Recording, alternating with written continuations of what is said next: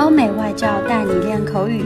本节目由雅思官方合作机构英语同桌 FM 原创出品。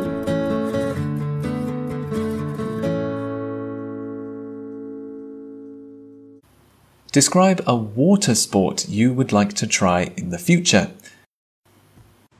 I've always loved motorbikes and riding scooters when I go on holiday, so one water sport that I would love to try is called jet skiing.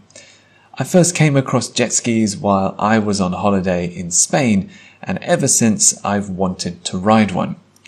A jet ski is basically a motorbike but on the water. It is a little bit slower and it has room for two passengers. I remember my dad telling me about jet skis and how fun they were and what you could do with them. And because I'm a big fan of motorsports and motorbikes, I think it would be the perfect sport for me. Ideally, I'd like to try it in a place with a calm body of water. Ideally, a stunning, beautiful tropical island with warm water, so if I fell in, it wouldn't be freezing cold. I think I would also rent a jet ski from a nearby kiosk so someone could help me if I fell off.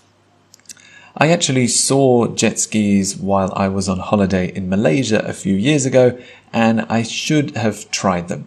I regret not renting one for 10 or 20 minutes just to see what it's like.